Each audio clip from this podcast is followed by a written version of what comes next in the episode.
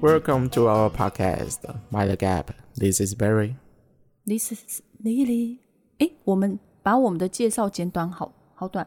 Mile Gap，小心月台间隙。今天不爬山系列 No，第二季， 今天无法去爬山感觉。越改越长，哎，很困我扰。们今天要讨论第一部嗯，古拉格的历史第一部，古拉格缘起。这本书就是缘 起。第一部，第一部不是也是也算啦，他就对说、啊，古拉格这样的嗯哼，劳动营、劳改营模式的缘起。没错。啊，我有个问题想问你。你问你知道弗拉基米尔·伊里奇·乌里扬诺夫是谁吗？哎呀，又是名字， 饶了我吧。我们古拉格的缘起是从一九一七年至一九三九年。刚刚 Barry 讲的那个人名，我完全不知道他是谁。为什么？因为名字太长了。好啦，这个人就是列宁原本的名字。你看看，你看看，就叫列宁就好啦。是啊，大部分人都说他是列宁啊，对，只不过他是人家有全名的，好不好？我跟你讲哦，各位听众，如果在路上叫我的三个名字，我完全不会有反应，因为从来没有人这样叫 我。好好的，列宁啊，嗯他其实是社会民主工党的其中一个成员。那他所处的派系是布尔什维克。布尔什维克在俄语里面是指多数的多数派。嗯哼，那他们的政敌就是一样是社会民主工党里面的孟什维克。那孟什维克在俄语里面不是俄语哦，是俄国俄语。对俄国语里俄国语面言指的是少数派。对，那他们为什么不和呢？是因为列宁主张集中民主制，也就是由少数人来决定这个国家的走向。嗯，他的主义最大特色是无产阶级的一个理论跟政 策。嗯多么假的！对啊，都嘛假的。 对啊，都是假的。哎呀，哎呀，真的是。所以后来啊，他就把那些孟什维克的派系都打入大牢，都放入集中营啊了。列宁掌权之后，他有颁布一个法令来针对那些他的政敌跟社会上比较有势力的人。那这个法条的细节是：若收贿者或行贿者属于有产阶级，且利用汇款巩固或取得与财产权相关的特权，应判处最严厉、最艰辛的劳刑，其所有财产也应充公。简单来说，就是抄你的家，把你放入集中营。哎，不仅抄家哦，要连坐。哎，对，在后期的时候啊，那些被斗倒的政治人物，他们的亲友、家人、部对属没都错，无法幸免，是很残酷的。没错。所以在一九一八年的时候啊，他们就有一个想法，就把那些他们的敌人都定义为阶级敌人，但是并没有一个完整的定义。所以那个时候的契卡头领，就是秘密警察头领的创始人费利克斯·杰尔任斯基，哦，这个名字也是很长。？是不是？是不是 他就会随身带着一本黑色笔记本，只要他想到有谁呃需要被放进集中营， 他就会把他的名字跟住址写下来。他的全名叫什么、啊？费利克斯·杰尔任斯基，名字怎么都这么长啊、第一代秘密警察的头目。啊，OK，小气卡，小气卡。所以之后每一代契的，卡，契卡就是 KGB 的前身，嗯就秘密警察。嗯哼，那后来他有数次改组，改成别的名字，嗯哼。但本质都没有变，都是秘密警察。所以我们第一代的契卡首领，他的名字肉肉等，我再重复一次，他的全名叫做费利克斯·艾德蒙多维奇·杰尔任斯基。哦，我的妈呀！ 你讲起来听拢无啦。这就是他的名字啊！因为弃卡这个系统啊，他们抓了很多人。那那时候他们党内就有一个报道在抨击说，这样毫无目的的抓捕人进集中营是非常没有效率的，而且花钱。所以慢慢的，他们这样呃很松散的集中营开始就转型了。哦，嗯，但转型是在十年后的事了。 靠，中间有这样来来回回啊，大家在尝试不一样的做法。嗯哼，然后哦在一九一九年呢、啊，就有一个秘密报告指出啊，这些集中营啊，只要潮湿的秋天一到，就不再是把人集合在一起的劳动的地方，而是传染病和其他疾病的温床，黑死病吗？不是不是，像是疟疾那一类的、啊疟疾伤寒啊，对，那时候是疟疾。嗯，那这一章又有提到啊，列宁关的是什么人呢？主要有无政府主义者，还有像是呃社会革命党，还有当时他们的政敌孟什维克，还有支持俄国革命却没有加入列宁布尔什维克派系的人。反正他的逻辑就是非我族类，其心必异。那他在多次的公开场合说这些人是骗子、瞎了眼的狗仔、吸血鬼和恶棍的应声虫，只配待在叛徒的粪坑里。讲的也太……你看他他他其实跟希特勒是不是一样啊？对啊，但只是他不是针对种族，而是针对所有他讨厌的人。对 啊，所以这根本就是个人主义啊！因为一九二零到一九三零年间，每个地方的集中营都没有一套 SOP，所以都是依照每个集中营的首领去做管理。嗯哼，那有一些集中营难以管理，他们需要求更多的食物啊，或者是减少工作时间啊，或更多的娱乐。有的首领就会直接把那些闹事的人拖出去毙了，但有的集中营反而是反其道而行，不但为那些集中营里面的人成立管弦乐队、合唱团、诶创办俱乐部、呀交换外国杂志和图书。所以我觉得这个劳改营其实归根究底还是要看他的领导人，对不对？如何？一开始是这个呃又又样子，之后又歪掉了吗？嗯，哎呀，我跟刚那个那个弃卡这个组织一样，现在依然是由契卡在做领导，只不过契卡他是负责逮捕人入狱，然后管理的是管理的是其他布尔什维克的管理者、领导管理人，阶层。嗯，嗯，那有一些比较有势力的啊，或比较有钱的犯人啊，他们的牢房里面还有漂亮的地毯跟壁毯，哟呼，哇哦，甚至有的集中营是可以自由进出，早上还会安排健身时间。那曾经有一个回忆录的作者就说：“他们难道就不能认真的把我们关起来吗？”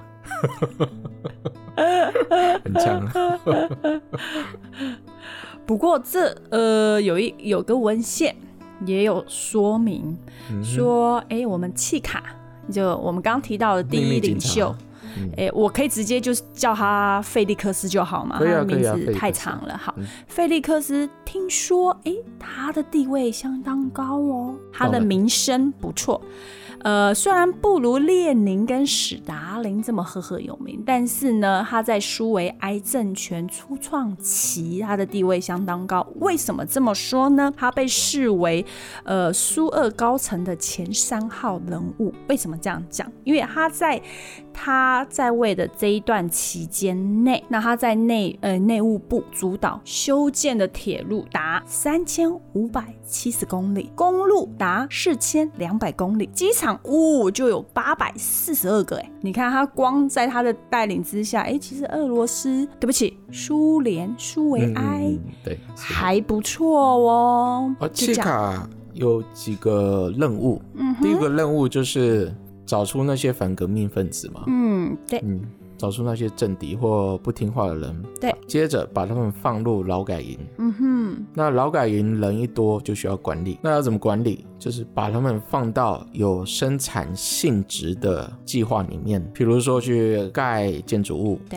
如对，说去挖矿，哎，嗯铁去哎路、公路、砍机伐场，，没铺错，嗯铁路、盖运河。但早期的时候并不是这么有效率，那是到后来才开始嗯慢慢变成一个有效率的计划经济。嗯计划经济就是现在中国很常在讲的，由国家带领整个国家的主体经济这样。嗯所以那也间接的导致了一九三零年的大饥荒，嗯苏联也有它自己的大饥荒。是。不过就以现阶段来说，其实契卡这一个第一任的领袖费利克斯，他其实在后方其实建立了强大的工业基础，算还不错。因为等到你看到下一任契卡的那个领袖，我跟你讲，你会想要掐死他，没有任何作为用。什么？因为他就是以残暴出名而已，就这样，他也没读过什么书，然后也没有任何的政治头脑，就是斯大林的小跟屁虫。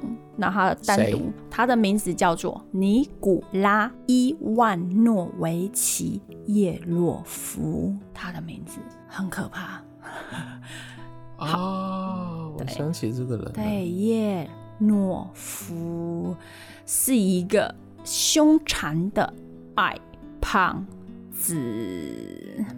根据文献啊，大家比较有共识的第一座古拉格是一个叫做索洛维茨基的一个岛，然后他们在上面盖了一个集中营，里面关各种各样的人，而且管理也很松散。他甚至在里面还有开商店，哇，服务犯人的餐厅，真好！只要付得起汇款的人啊，都可以偷渡自己想要的食物。那他们里面的商店大概是外面卖的价钱的两倍。那有钱或有势力的人啊，都可以用钱打点好一切。但是那些穷人啊，就必须要一天工作十四到十六个小时，所以整个体制就非常的没有效率。也因此，在一九二九年的时候，他们在高层会议上就指责地方政府未能了解强迫劳动是重要的社会防御措施，以及它对国家和社会的注意。那在这之前呢，曾经因因为在集中营里面关了太多人，那苏联它的财政无法负担，所以在一九二七年的时候，曾经有一个大特色，放了差不多五万人。嗯，那后来他们慢慢体悟到，我们必须要让集中营能自给自足，所以后来就慢慢的变成说要去开发矿产，去砍伐树木，嗯哼，去盖建筑物，嗯哼，然后让他们有经济产出，甚至有的是像现在新疆一样，用那些便宜或者是免费的劳动力生产东西卖到世界各地。那在一九三零年的时候，曾经美国有对他们制裁过，就是禁止进口由苏联这些抵制他们。抵制那些由苏联集中营生产的产品，但这个命令只维持了一周，就被国务院上面的人挡了下来，所以后来呃抵制也不了了之。但这一次的抵制也不是没有效果，后来就产生了别的计划，这些已经曝光的集中营化整为零，打到全国各地去。那这边我要提到一个人物啊，他谁是布尔什维克里面的高层之一，但他却是囚犯出身。这个人叫做法伦克尔。那他为什么会加入集中营的管理阶层？是因为他因为非法入境被抓捕之后，进入了集中营。法伦克尔原本是商人出身，所以他深知每一个商业模式必须要非常有效率。所以当他被关进集中营之后，他可能强迫症犯了。所以他觉得说你们他妈的都在干嘛？ 所以就写了一些报告，呈交给他所在集中营的高层。一些谏言就对了。对，建建议他们说，你这个林业啊、矿业啊，要怎么管理啊，哪边需要改进啊，才可以更有效率，产出更多的经济价值。嗯哼，那他们的高层看到之后就吓到，我说哦，这个人才不能让他溜走， 所以他就摇身一变，由囚犯变成了管理阶层。 真的所以他有一点像是苏联里面的传奇，而且这个人啊，在之后的史达林肃清事件里面，他没有遭殃，哦，嗯哇哦，也就是说，他跟史达林的关系很好。哎、很难得耶，嗯，这个人是一个传奇人物，但他当时提出的一个办法，造成很多人上身。他提出了一条规则是：多做多拿，少做少拿。不做死，所以你只要努力工作的人，食物配给就比较多；但是你如果体弱多病，没办法工作，你拿到食物就比较少。所以随着时间前进，那一些不能工作的人就会衰落致死，因为就没得吃了，没食物。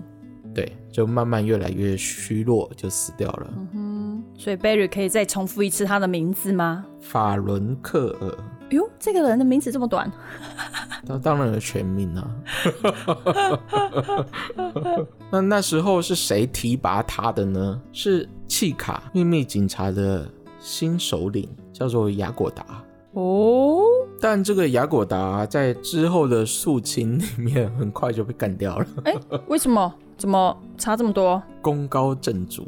那就跟他可是秘密警察的首领。啊当你知道太多事情或做了太多肮脏的事，嗯那上面的人肯定是要把他干掉的。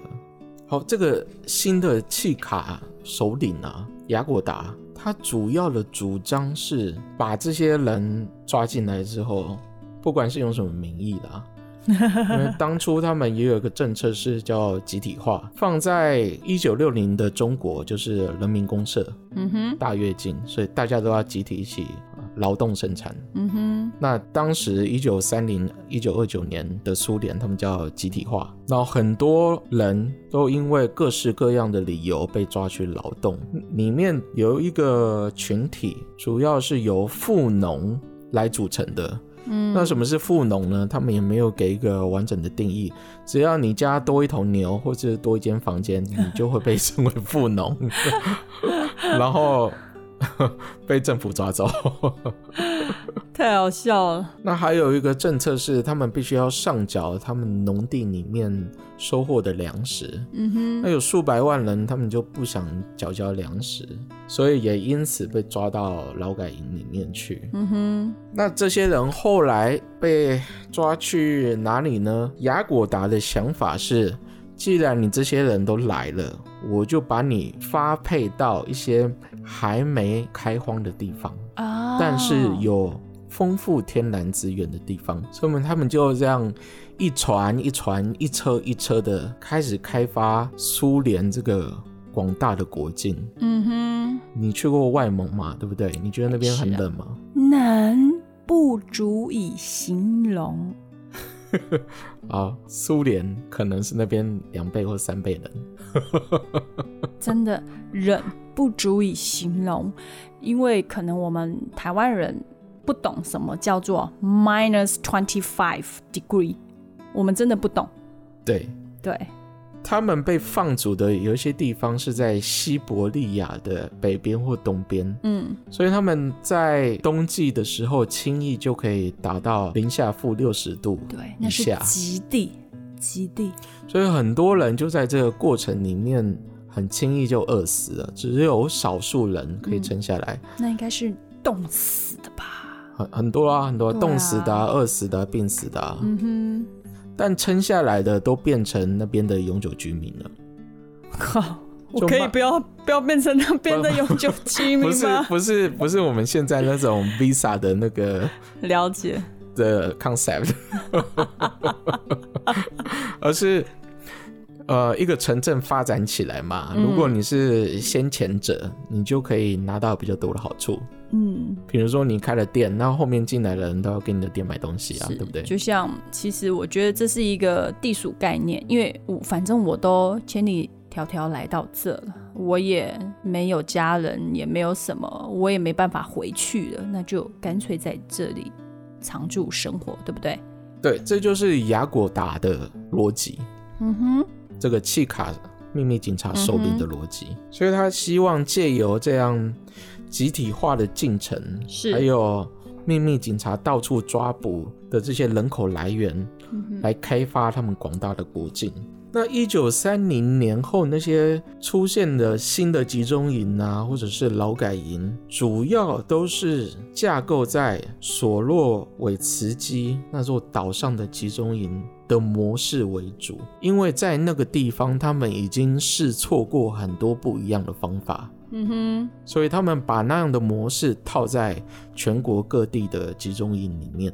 好，这边要讲回到美国，在一九三零年曾经为了这些苏联便宜劳动力生产出来的产品，为了这样不公平的竞争，想办法要抵制他们的商品。所以那时候就有一个关税法案被推出来，法条的内容是所有由囚犯或强迫劳动力开采、生产或制造的商品，一律禁止进入美国港口。哦，高度的抵制它就对了。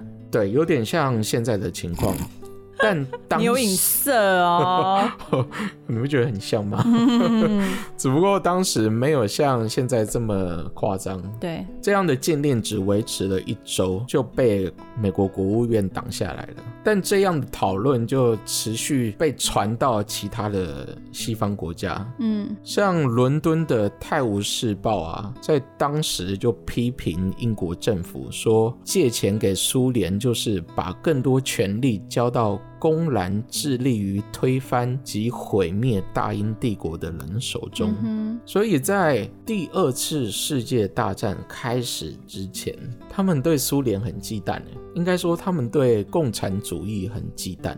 那当时啊，苏联就有点忌惮这些国际上的舆论，因为毕竟他还是想要去赚那些强势货币，才可以让苏联的经济体变得更好。所以啊，他们内部就决定，以后只要在文件上有要使用“集中营”一词的，就是 concentration camp，哼，嗯哼，一律以后都叫劳改营。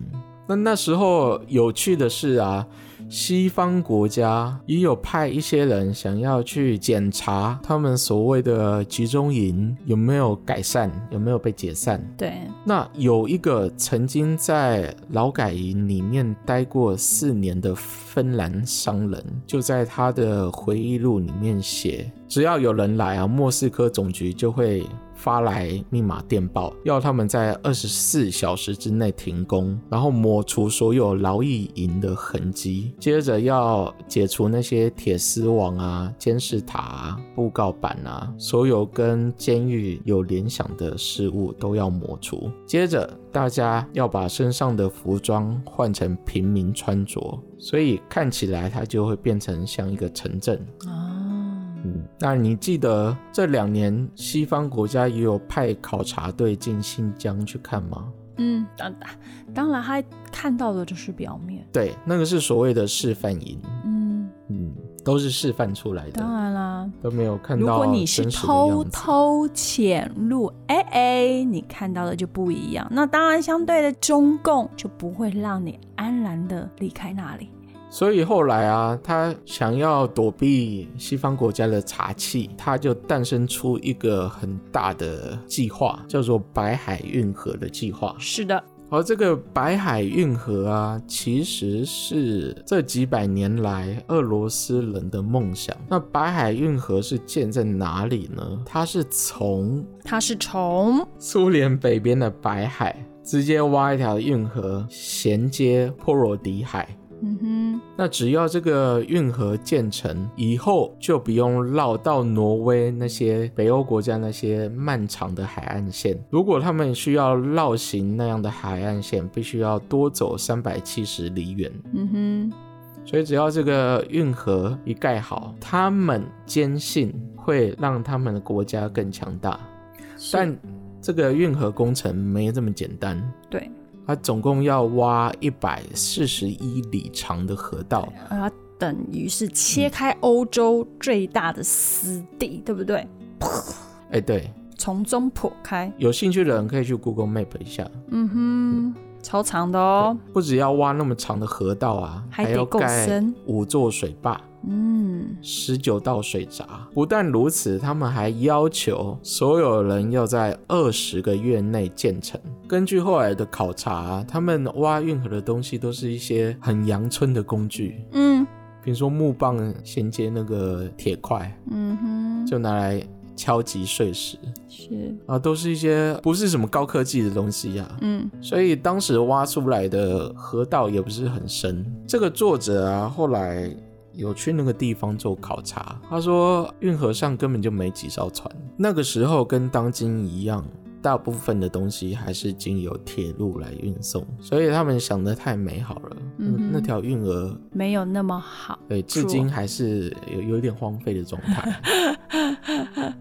但当时苏联对这个计划是的很看重，所以只要去那里工作的工人啊，他们大部分都有足够的食物，也有足够的衣服，真的哦，比较不会饿死啊，嗯，总比去西伯利亚那个地方好。也是嗯，动用了十五万的犯人哎， 那在其中啊，也诞生出一些特别的劳工制度，比如说做得特别好的工人啊，他们就会得到特优工人的身份，就可以得到很多食物。哦，然后在呃集会或吃饭的时候啊，是他们可以坐在最好的位置，嗯，旁边就有标语写着“最好的工人，最好的食物”。哇哦，真的啊但是如果做差的人，就必须要坐在那些有羞辱字眼 的桌子旁边。我觉得他们应该也习惯了。嗯，然后那些标语就是这些人拒绝工作，游手好闲，懒惰成性，所以得到比较差的食物。哎呀，这样子啊，哎、原来如此。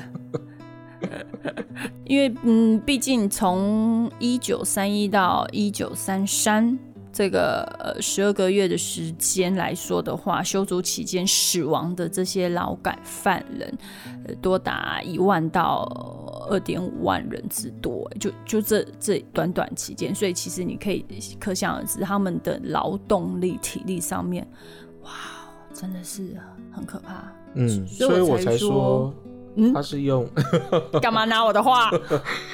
他是用尸体堆积而成。对，，没有错，真的是。但是嗯但我必须要说啦，他还是比一些地方还要好。啊，确实，嗯，像苏联东北有一个专门挖金矿的集中营，嗯哼那个地方的致死率就非常高。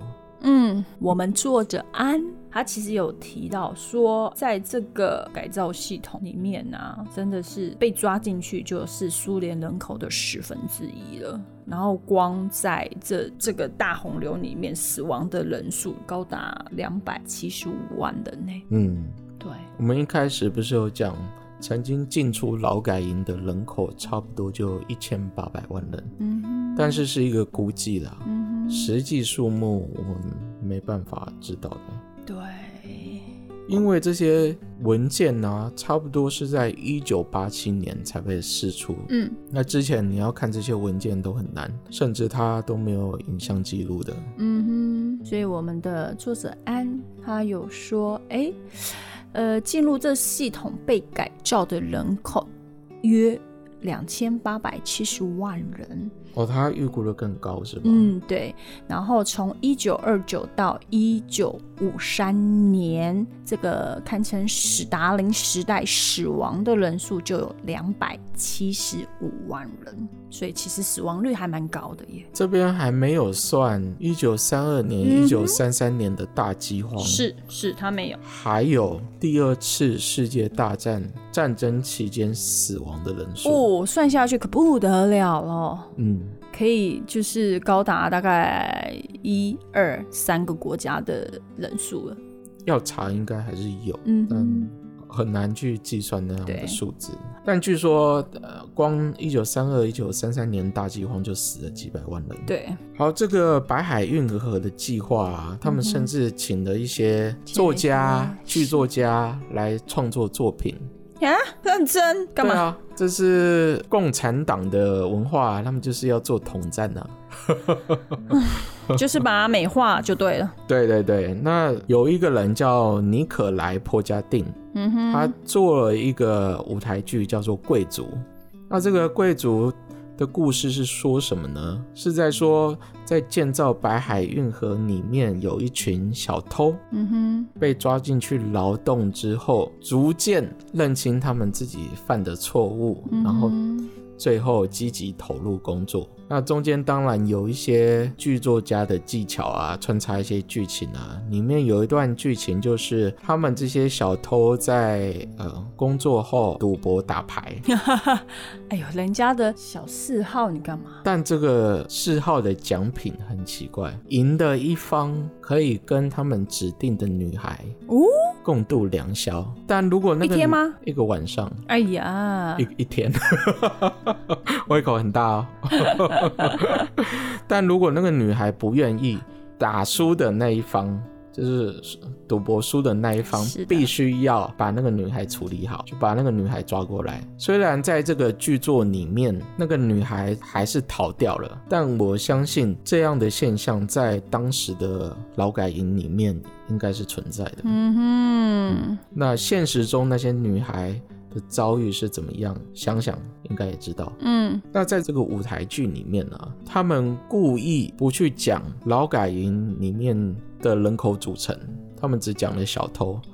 其实，在劳改营里面，大部分是富，他们所谓的富农跟政治犯。嗯，所以这是一个经过美化后的舞台剧，拿来做定的啊，他就是政治思想工具搞改思想改造啊，对不对？那后来有一个波兰社会学家叫杰西·格里克斯曼，看了这出剧后啊，就觉得惊为天人，干嘛？让人血意沸腾。他有病？呃，他就觉得说啊、怎么有没有，他就有病。 怎么有这么好的社会制度？对啊，他就是有 病啊，然后他就要求苏联政府让他去参观哦，他有病。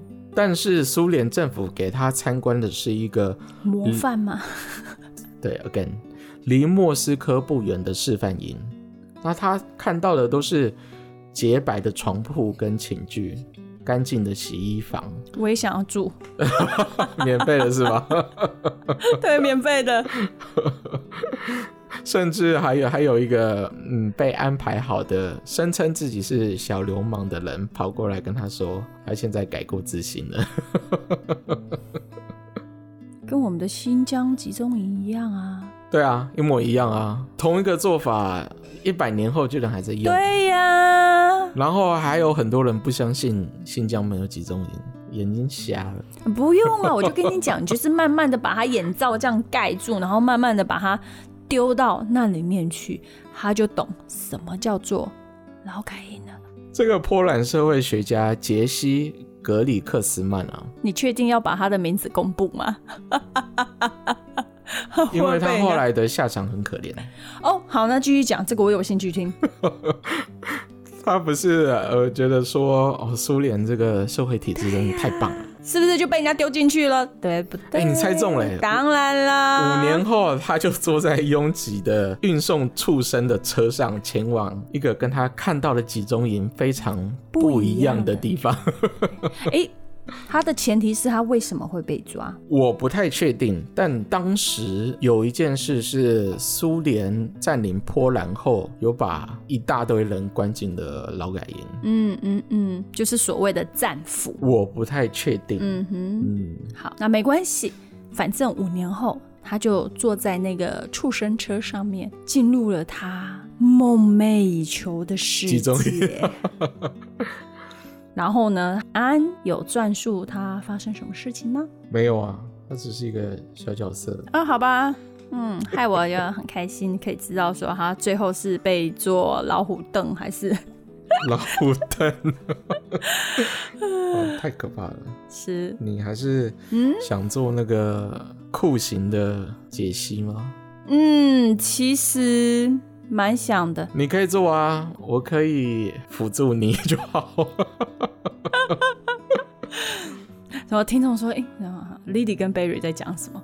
因为我们之前在上一本书有提到，不是上本书了，我们在讲那个蒙古的时事的时候，是蒙古十四吗？哦，如果听众记得在 IG 上面留言纠正 Barry 我们在哪哦里。那一集还没发啦，溥仪最后一集，哦哦，原来是还没 剪。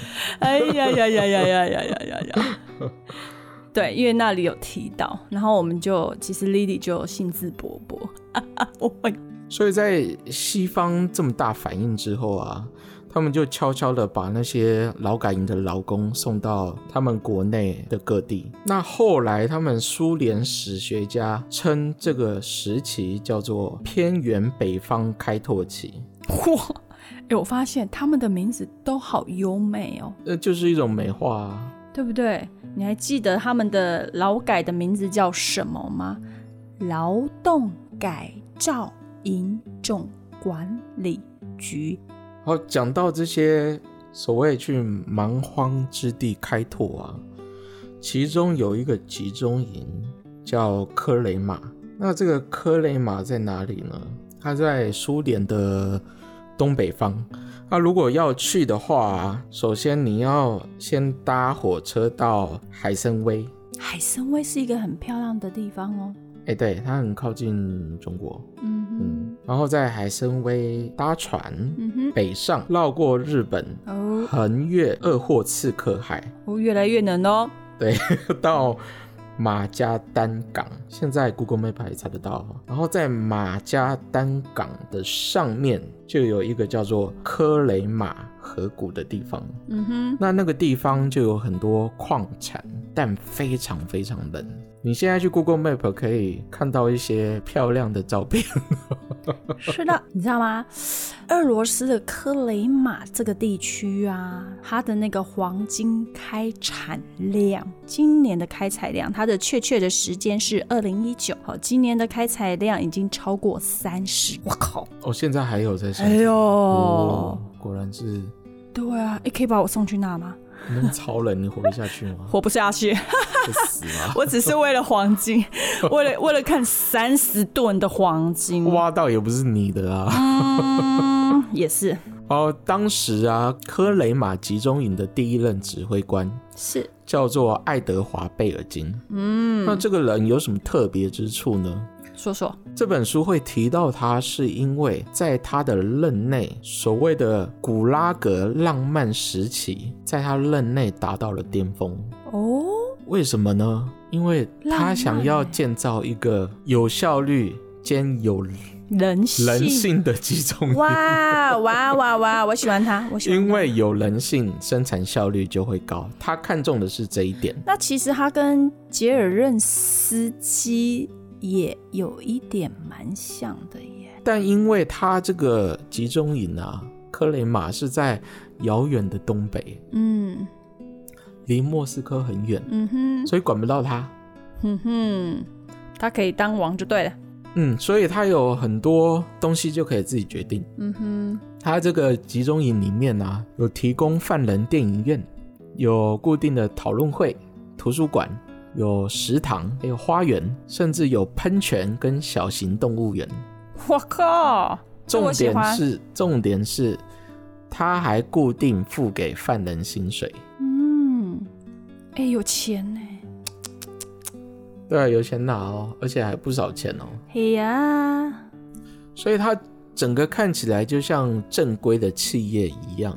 嗯哼，有另外一个观点就是说，因为他们怕再次被西方抵制，所以他们必须要把那样的集中营弄得有人性一些。嗯，但尽管如此，那些被派到附近比较险恶地方工作的人，死亡率依然很高。哦，嗯，因为他太冷了，我觉得 Lady 去那边应该也会第一个冻死吧。嗯，而且一开始的时候啊，是食物不够的，嗯哼，所以有很多幸存下来的人啊，都表示他们想起贝尔金时代的时候，都还有些怀念，因为贝尔金对他们比较好。嗯哼，原来如此。嗯。贝尔金啊，有一个幸存者就写啊，当时只要温度降到零下六十度以下时，他们就不用工作。啊，当然啦，我都想要他嗯零下四十度就不用工作了，好吧？啊，他除了零下六十度以下不用工作之外，他们每个月可以休息三天。我喜欢、嗯，食物充足而且又营养，啊。犯人都有温暖的衣服穿，甚至有毛毛啊、等一下，呃还有那个他的老大叫什么名字嘞？毛屑。好，这个科雷玛的指挥官是爱德华·贝尔金。嗯，嗯。好的，而且啊，他们工作时数也比较少，冬天工作大概四到六个小时，嗯哼夏天大概十个小时，嗯哎、比你的工时还少哎、哼，哎、 哎呀呀，你你们要考虑一下。 对啊，我刚刚就一直在考虑，好不好？然后这些服刑期满的人啊，因为他们有拿薪水嘛，只要他们服刑完了，他们甚至可以带一大笔钱回去。哇塞，我想那也是为什么很多幸存者想到贝尔金的时候，他们是觉得有希望的。 天 哪，跟后来一九四零年代集中营的状况是非常不一样的不一。样，对，哇哦，有我在这里有看到，那呃说到这个阶段啊，大家大致可以感受到啊，好像集中营的死亡率没这么高了，嗯，而且相对比较人性。对，我想现在我我们可以叫它劳改营了。 好啊，根据他们官方数字统计啊，嗯哼一九三四年劳改营的死亡率大概是在百分之四。嗯，跟以前动不动就十个几十 percent 不一样。好，接下来我们要说的就不是好日子了，嗯，接下来是更残酷的苏联内部的大整肃。你可以说一下为什么史达林要发起整肃党内的行动吗？哦，其实它是一个起因。为什么史达林要做一个肃清？那它的起因是在起因是在一九三四年一月的苏共第十七次代表大会。那其实一些老党员他们希望基洛夫可以取代史达林。那可是很妙的是，啊，基洛夫，我查了一下，他应该是史达林格勒的州书记。嘿，而且他是史达林的铁粉哦，其实算是他的左右手，他还蛮嗯，史达林说什么他都是认同的。但这个人后来被暗杀了。哎丢，那暗杀他的人在接受数次的审问跟拷问后啊，官方表示还是没办法查出真正的原因。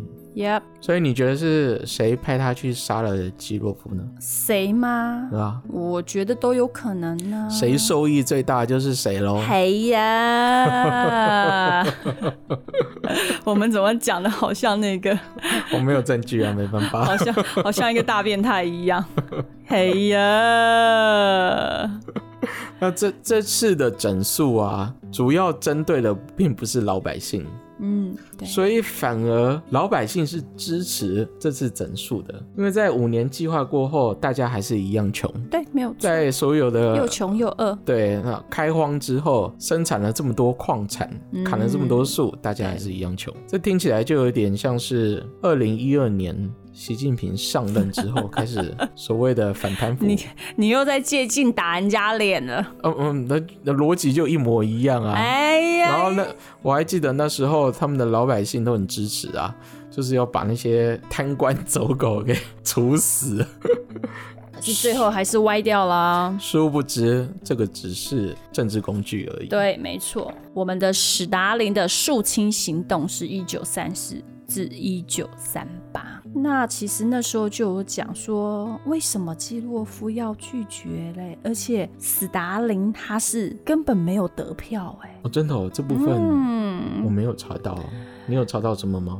呃，他们说在这个呃议会召开的时候，我们斯洛夫只缺三票哦，只缺三票，因为他没有数字去说总共是几票，但是他是用反向思考，就是斯洛夫只缺三票就可以满票当选，嗯，而我们的斯达林缺了两百七十票，再后来呢？啊，后来基洛夫不知道是基于对于斯大林的尊敬，因为他是他的铁粉，还是基于害怕嗯而拒绝了大家的推举。可是，在一九三四年的十二月一号，讲讲讲讲，他就被干掉了。嗯哎，第二嗯，当然人家说他是被刺杀身亡，被谁杀呢？嗯，大家就自己想啦。对被一个杀手，那那个杀手有被抓到吗？对，那后来史达林就借着这一次发动了大肃清，是，他说：“呃，连我们的高层都可以对，轻易的被一个杀手闯入我们的办公室，是然的后把我们的高层之一杀了。那我要改革，他就借由基洛夫被暗杀的这件事情，开始肃清政敌。”哎哎嗯哎那我们之前有讲到契卡的头领哎，雅果达，哦，雅果达大概就在一九三八年左右被处死，他也是被列为肃清的对象之一。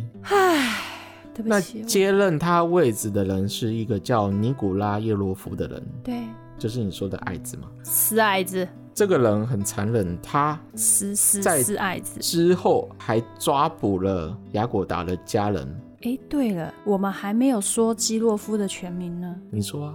好，他的谁会名记字得？呃，但是还要说一下嘛，因哦，为你说，你说，他的名字是谢尔盖哦·对对对米对罗维奇基洛夫，嗯，嗯对。原名还有原名呢，靠！原名，嗯列宁也有原名，对啊，像他，呃他的原名叫做谢尔盖·米罗维奇·科斯特里哎、你不要科结巴啊，夫啊，因为他的名字太长 啦，吓死我了！是列宁格勒州委员的书记，你看他的名字多长，反正他就是莫名其妙的被干掉了。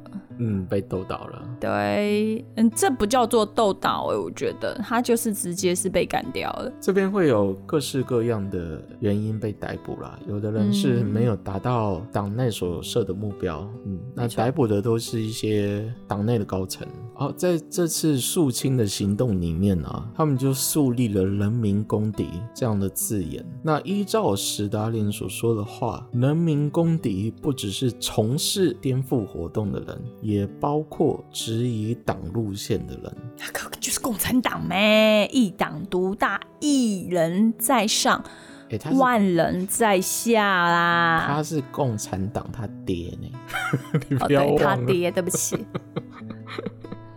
他所以当这然是根共本就产党。啊就是我看你不顺眼，我就是把你记在那个小册子里面，然后就清算你，就是这样子，很简单。嗯，那那时候就通过一个法律是，只要被判定为人民公敌，那他所有的家人都必须要被逮捕。连坐法，对，这就是后来的连坐法。然后接着开始啊，史达林就公开称这些人民公敌叫寄生虫、污染物、脏东西，或者是杂草。嗯，然后踩不烂的杂草，在集中营里面呢、啊，以前都是彼此称同志，但在大肃清之后，他们都不会称那些犯人叫同志了，都叫同胞。同胞如果犯人称那些狱卒叫同志，他们会被暴打一顿。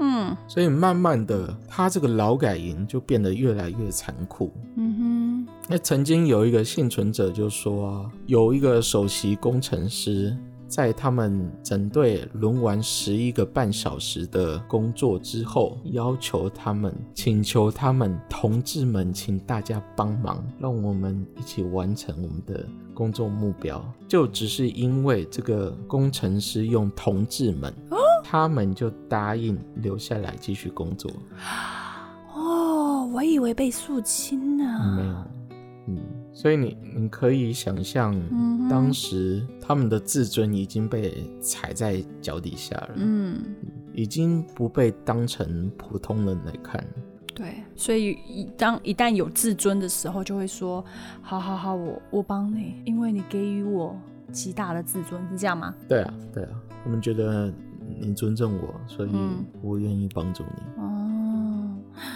不知道为什么，怎么有淡淡的悲哀？好，接着啊，在一九三零年代末，他们原本的那些食物配给啊，就迅速下降到另外一个程度。比如说，原本一九三十年代初期，每个人可以分一天分一公斤的面粉，后来变成四百到四百五十克。哦，那我们刚刚说的那个白海运河工程啊，他们一个月呢有十二天有肉可以吃。哟，这么好，那后来到整肃起过后啊，整个风气就变得不一样。嗯，所以刚才说，为什么有人觉得怀念贝尔金？对啊，还没有说到贝尔金什么时候死掉。嗯，可能是我还没有看到。好的，不过这个肃清行动啊，大概在一九三九年嗯就停止了，可能是史达林觉得他已经达到他的目标，嗯哼，而且再继续这样下去，对经济体有不好的影响。嗯后来啊，史达林要找一个替死鬼嘛，因为他既然要停止这样的政策，就代表他暗示说他之前的政策有错，所以他找了一个人当替死鬼。那个人是谁呢？就是你讨厌的叶诺夫，哼，啊，那个可恶的残暴的小矮子吗？把雅果达弄死的那一可位恶，把我的契小卡帅头哥子给嗯，给弄死了。他在临死前啊，他叫人跟史达林说：“告诉史达林，我到死都会默念他的名字。”这个是诅咒吧？听起来像诅咒，但是从另外一方面，也有可能是求饶。我是你的铁粉，不要杀我的。，对，概念吗对，对我觉得应该是这个样子。嗯，但他后来还是被处死，所以这个组织啊，就是他们传承已久的秘密警察制度。嗯那你知道哼，我不想知道。普丁是从哪里出生的 吗？对，普丁哎现在普哎俄罗丁就斯是的，从 KGB 出生的，就是秘密警察制度出生的。哎呀呀呀呀！而且普丁很高哦，高 又帅，体格又好就。是你的菜是吧？嗯，一半啊，一半。哎，我们干嘛突然就讲到普丁了？刚好讲一下俄罗斯现况嘛。 或者说想说，哎，怎么怎么突然哎提到我这个小小的老帅哥？啊，既然秘密警察的头子被处死了，当然必须要有人来顶替他的位置。嗯哼。那下一任秘密警察的头子叫做拉夫连里贝利亚，我们就叫他贝利亚好了。对，只能叫她贝利亚，因为名字太长，丽丽记不得。贝利亚他扮演了一个很重要的角色，他开始动脑去雇佣那些科学家、工程师，他在塑造一个美苏冷战之前的格局。你说跟啊？不明白。为什么以苏联共产体制这样的国家可以发展这么强大的科技？这中间要跨越很多困难，你要改良你制度上的效率。所以，我们从一开始就在讲，他们的劳改营从一开始就是有问题，生产效率不足，就连文化大革命之前的大跃进也是生产效率不足。嗯哼，所以他很厉害。所以贝利亚比中共还早几十年，就知道我不能单纯只是让那些劳改营的工人做普通的工作，必须要适合他们的专业，让工程师做工程师的事，科学家去让他们去研究。嗯，你知道吗？你讲了、呃一段的那个非常的文言文的呃 劳改思想。我现在终于知道我，我可能永远没有办法被劳改， 因为你讲完之后，我就嗯，我没们这关系些啦，你我们没有，我们这些死老百姓还是没有办办法理解，因为最后我们还是经常吃不饱，你睡你不体力好很好啦，所以你你应该没那么快死，搞不好可以撑下来。不行，你只要把我丢在哪个地方，我跟你讲，就光个玉山， 我觉得我会先被冻死。 我光爬个玉山、雪山啊，爬个那个合欢山，我就包的跟蚂蚱一样。哎雪人，你看才几度哎、然后在贝利亚的嗯经营之下，是，什么样的人所受的刑罚是最重的呢？以他的逻辑啊，嗯，当然是代工的人受的刑罚最重。怎么说你不工作，我就给你死啊！ 啊？他他要那求的就其是实效它率。跟呃，跟之前那个法伦克尔是有点对像的，但他多又做多拿，嗯少做少拿，但他又更聪明，不做实，懂得去利用那些高知识分子，哇哦，哎，靠嘴巴，是吗？是啊，因为要可是利用高知识分子，你必须要能言善 道。没有啊，他们都是直接抓，好，你太小瞧他们了。呃，那后来，史达林在一九三八年又公开表示，之前集中营会释放犯人的做法是错的，嗯，所以后来能从集中营走出去的人，可能就日渐变少了。他们说会有一个，当你的领导者突然哪一天脑子打到来一个大特色，你才可以被放出来。他们之后要等到史达林过世了啊，一九哎五呀三年，，可 天能再哪熬十几年，我想应该很少人做得到。我我没办法熬，我个人是这么觉得。贝利亚是呃希望国家能走一个正式发展的途径，科技化吗有点类似。 ？OK，嗯，但我想这是到第二步再说了。嗯好，对我们第一步已经，我们古拉格第一部就讲到是的这里。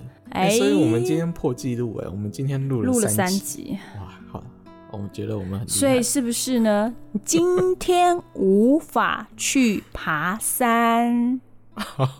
好了， 大家记得订阅我们 IG，对，要记得订订阅我们的 IG 哦，阅我们频道。好，好，下次见。拜拜拜